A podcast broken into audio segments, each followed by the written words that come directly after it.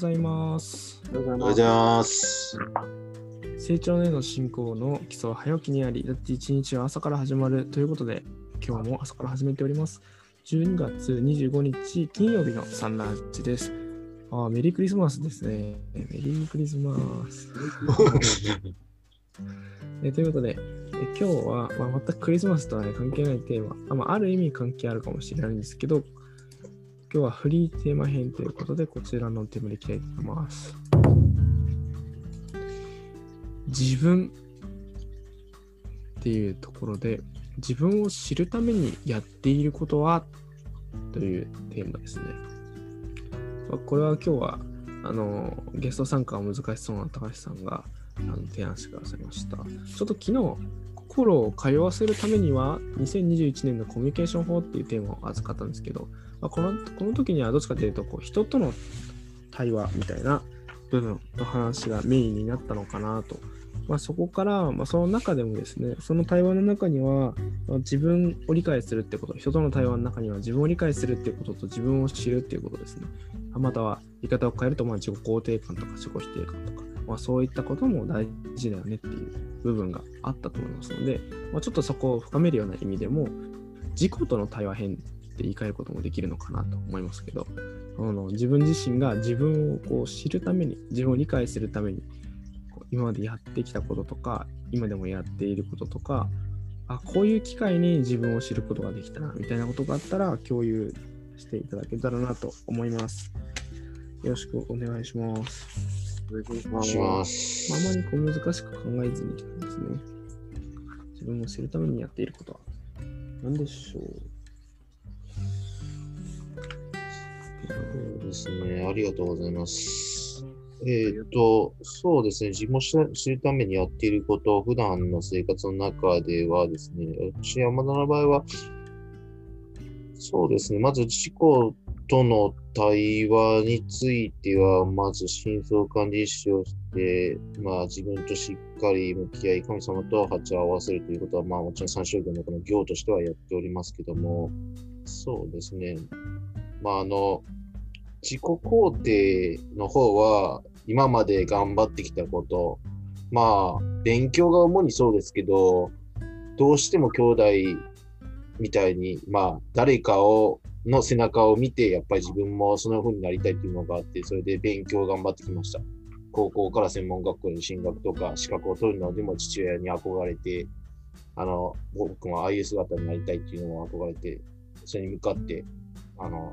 努力をしてきましたけども、それで実際に取れたのもあったし、取れなかったやつも現象的にはありましたけども、ででも頑張った自分とかもいました。で自己否定に関しては、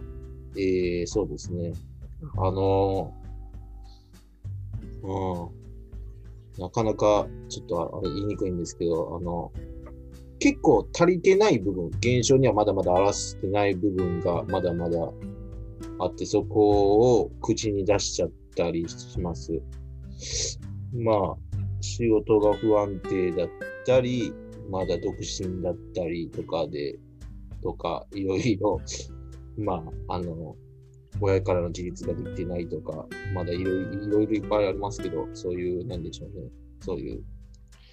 あの、一部は継続できるけど、一部はそういう継続できない部分があって、そこを否定したとかするんですけども、まあなんかそういうところがありまして、うん。でもそんな時でもやっぱり、気時計日記に、えっ、と、書いてるのは、えっ、とですね、あの、やっぱり、気時計日記は明るい言葉を書くため、書いて心を巧妙化するための日記だと自分は思っているので、竹若委員長から教わった通りに、私は神の子で素晴らしい、完全円満な人です。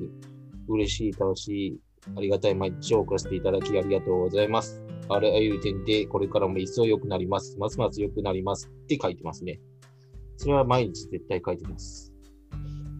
まあ、そうそういうことは一応やってますね。で、そんなことをあいろいろやりながら自分のことを知るためにやっていることとなりますね。という感じです。以上です。ありがとうございます。ありがとうございます。うんえー、私、鈴木はですね、えー、自分を知るためにやっていることは、そうですね、まあ、仕事をしながら、やっぱり社会との触れ合いを通じて、えーまあ、どういうふうに自分が貢献できるかなっていうのをですね、まあ、常々考えたりして、こういうところに結構自分は挨拶をするんですよね。あのー、まあ、住宅の塗り替えの工事をやってるんですけども、まあ、取り掛かった人だとか、マストリーの方だったんですね。できるだけ挨拶をして、こう、コミュニケーションをとって、えー、るように心がけています。えー、あとは、深層感参照業を通してですね、いやうんこう、あんまりこう、頭の中で考えない。本当にこう、まあ、深層感って言います。本当に、神の無限の知愛生命供給流れる流れっていう、こう、イメージトレーニングなんですけどもね、まあ、それをこう、本当に、えー、まあ、有年有層っていう形で、えー、考える。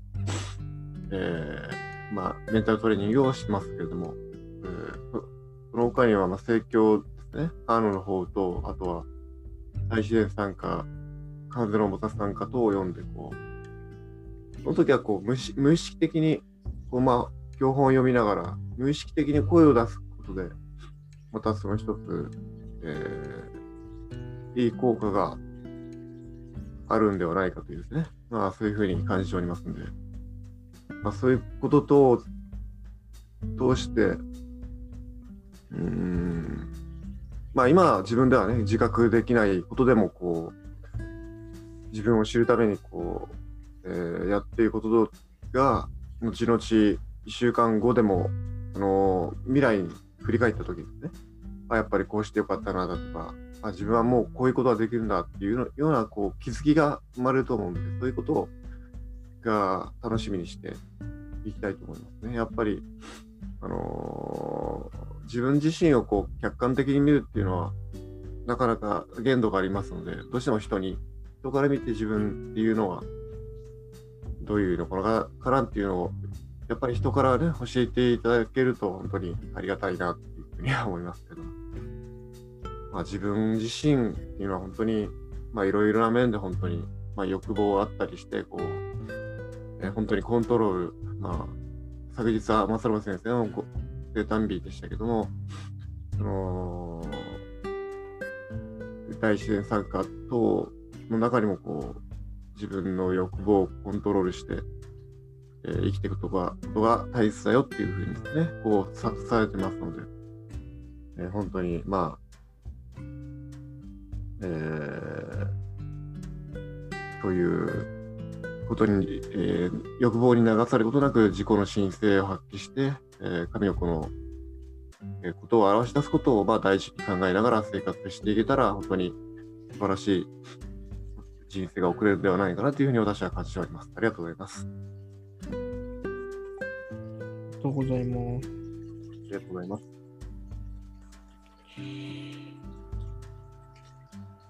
うん自分を知るためにやっていること具体的にやってることで言うと、ここも結構皆さんと同じかなと思うんですけど、大きく二分すると、人との対話の中でっていうことと、自分との対話の中でっていうところですね。まあ、昨日他者との対話をスムーズにするためにはっていう話がありましたけど、自分を知るためにもこう他者との対話っていうのが効いてるなっていうふうに思いました。まあ、自分っていうところで言ったら真相感そうだし、まあ、振り返りは他者の部分もありますけど、まあ、日記書いたりとか、習慣で振り返りしたりだとか、まあ、月に振り返りもしてるので、そういう振り返りの機会。で、まあ、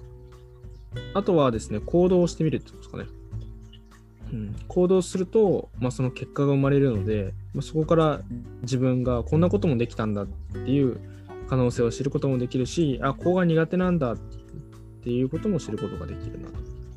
他者との対話ってところでももちろん振り返りも他者との対話だったりしますし、あとはこう本を読むみたいなことも結構内政にはすごくいいなと思ってます。一人で考えてるよりも本読むといろんな情報が入ってくるので、逆に自分の頭の整理が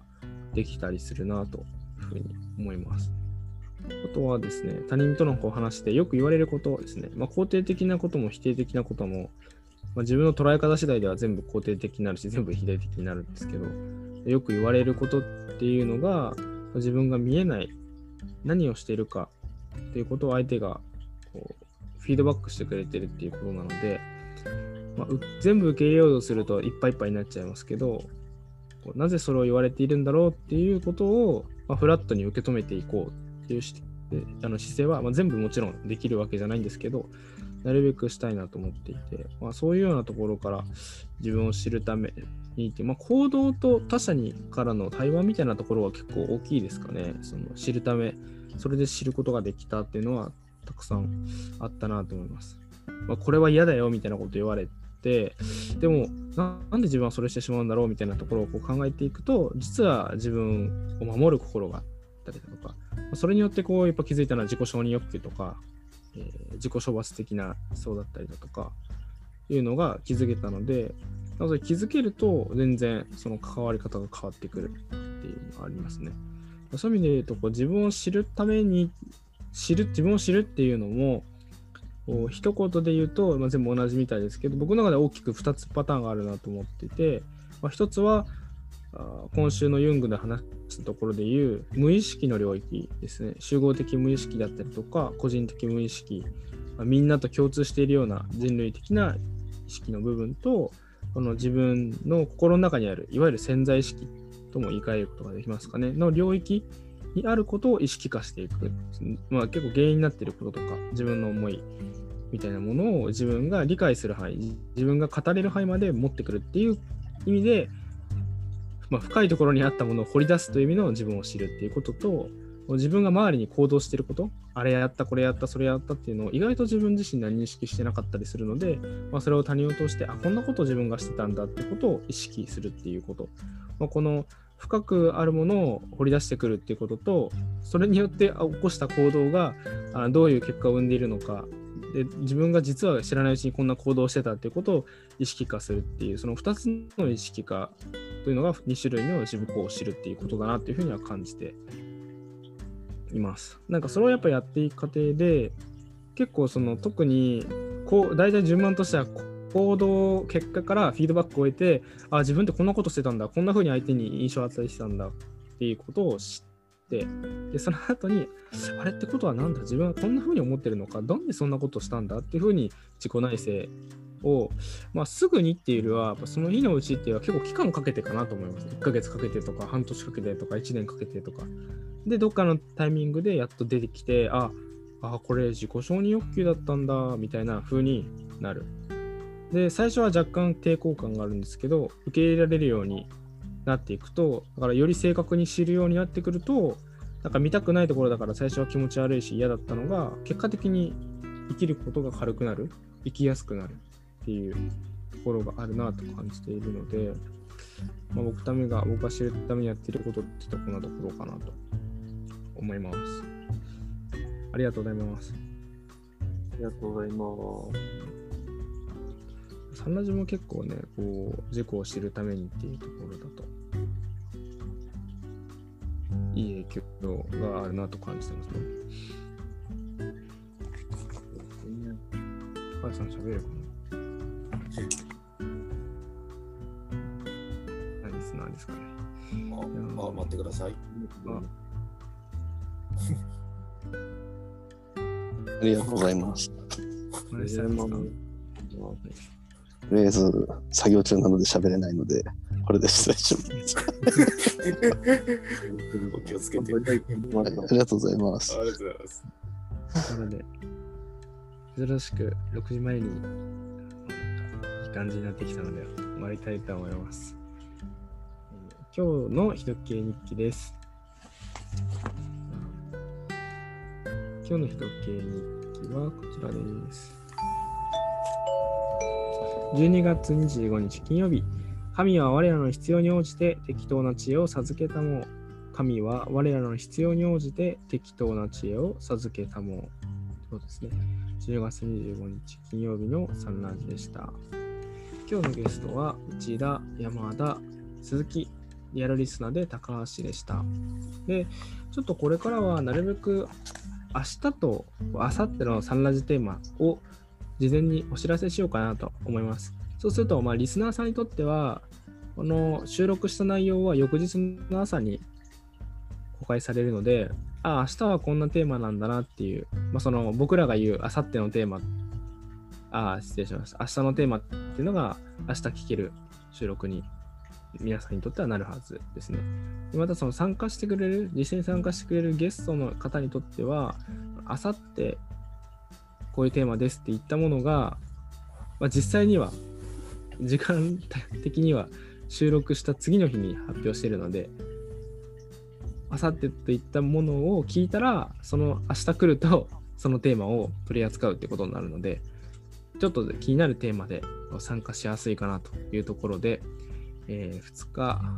分ですね、事前に発表したいと思います。明日のテーマは、予定ではですね、2020年私の流行語大賞っていう、これ他のイベントでテーマに出てて、パクリなんですけど、ちょっと面白そうだなってところで、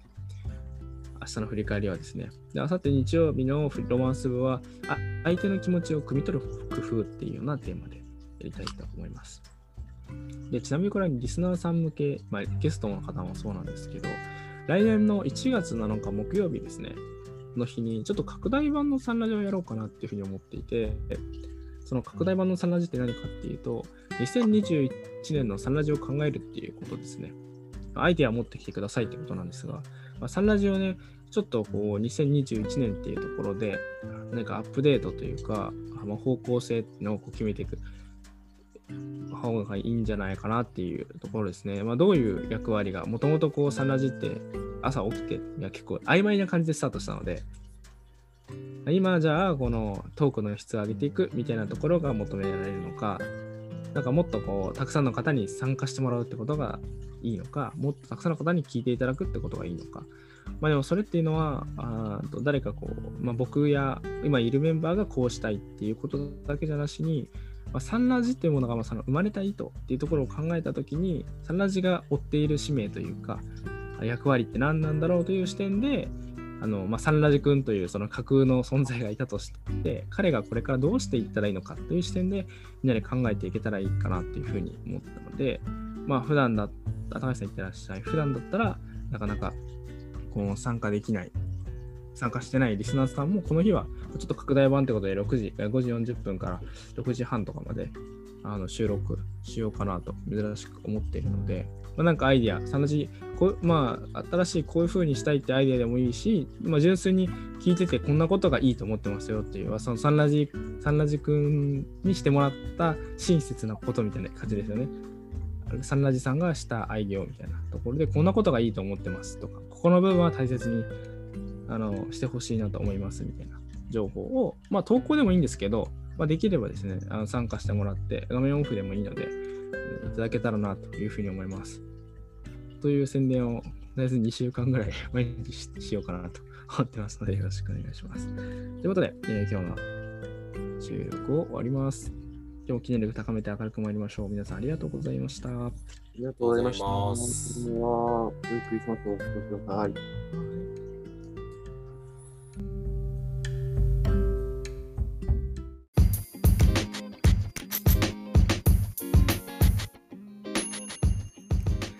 サンラジはその日のゲストでお届け中。毎朝ユニークな語りでゆったり楽しく深めています。もし成長への教えをしっかり聞きたいという方は、道場や地元講師へご相談を、また皆様からの感想、要望、質問、テーマの投稿を大募集中。詳細は公式ウェブサイトサンラディ .com にアクセス。綴りは sanradi.com sanradi.com radi.com です。それでは行ってらっしゃい。